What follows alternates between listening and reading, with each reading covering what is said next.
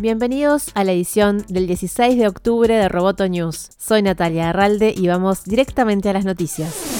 El presidente de Estados Unidos, Donald Trump, amenazó con eliminar la inmunidad que cubre a Facebook y a Twitter por los contenidos subidos por terceros, luego de que las redes sociales bloquearan el vínculo a un artículo del New York Post que expondría tratos corruptos de su rival electoral Joe Biden y su hijo en Ucrania. Abolir la sección 230, tuiteó el mandatario en referencia a parte de la Ley de Comunicaciones de 1996 que protege a las empresas de tecnología de ser demandadas por el contenido de los usuarios en sus plataformas. La publicación revela cómo Hunter Biden presentó a su padre, vicepresidente en ese momento, con un hombre de negocios ucraniano. Tras su publicación, Facebook y Twitter pusieron restricciones al vínculo del artículo argumentando que hay interrogantes sobre su veracidad. El Comité Judicial del Senado, por su parte, citará al director general de Twitter, Jack Dorsey, por este asunto el próximo 23 de octubre. Esto es una interferencia electoral y estamos a 19 días de las elecciones, dijo ayer el senador de Texas, Ted Cruz.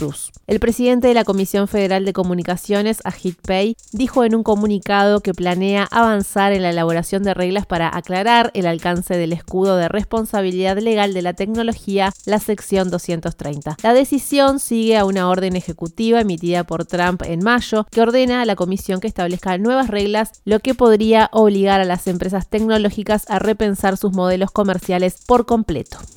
Francia y Países Bajos pidieron la creación de un regulador de la Unión Europea para controlar a las grandes empresas de tecnología como Google y Facebook. La medida aumenta la presión sobre la comisaria de la Unión Europea, Margrethe Vestager, que está trabajando en un borrador de reglamento conocido como Ley de Servicios Digitales, que busca establecer las reglas básicas para el intercambio de datos y el funcionamiento de los mercados digitales. En una declaración conjunta, autoridades de ambos países dijeron que el regulador debería poder evitar que las plataformas de las empresas empresas tecnológicas bloqueen el acceso a sus servicios a menos que tengan una justificación objetiva. Estas plataformas pueden obstaculizar la entrada de nuevas empresas y limitar la libertad de elección de consumidores y empresarios, dijo Mona Keisher, secretaria de Estado neerlandesa de Asuntos Económicos y Política Climática.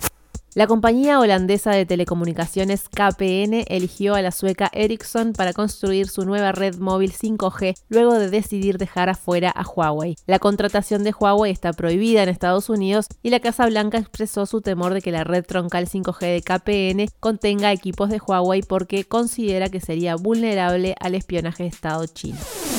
Roboto News es parte de Dovcast. Te invitamos a seguirnos en www.amenazaroboto.com, arroba amenazaroboto y facebook.com barra amenazaroboto. Hasta la próxima.